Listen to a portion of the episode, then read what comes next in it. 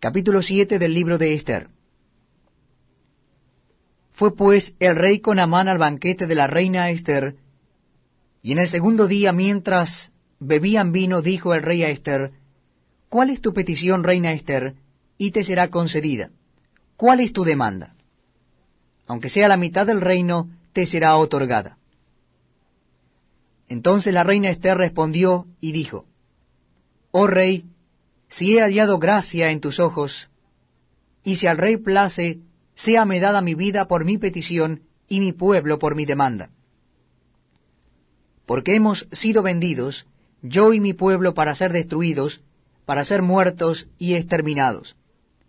Si para siervos y siervas fuéramos vendidos, me callaría. Pero nuestra muerte sería para el rey un daño irreparable. Respondió el rey Asuero y dijo a la reina Esther, ¿Quién es y dónde está el que ha ensoberbecido su corazón para hacer esto? Esther dijo, El enemigo y adversario es este malvado Amán.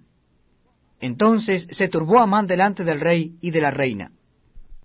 Luego el rey se levantó del banquete encendido en ira, y se fue al huerto del palacio y se quedó Amán para suplicarle a la reina Esther por su vida, porque vio que estaba resuelto para él el mal de parte del rey.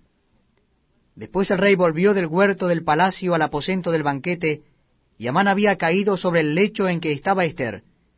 Entonces dijo el rey, ¿Querrás también violar a la reina en mi propia casa? Al proferir el rey esta palabra, le cubrieron el rostro a Amán.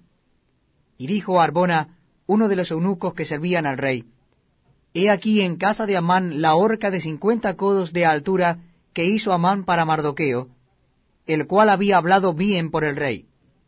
Entonces el rey dijo,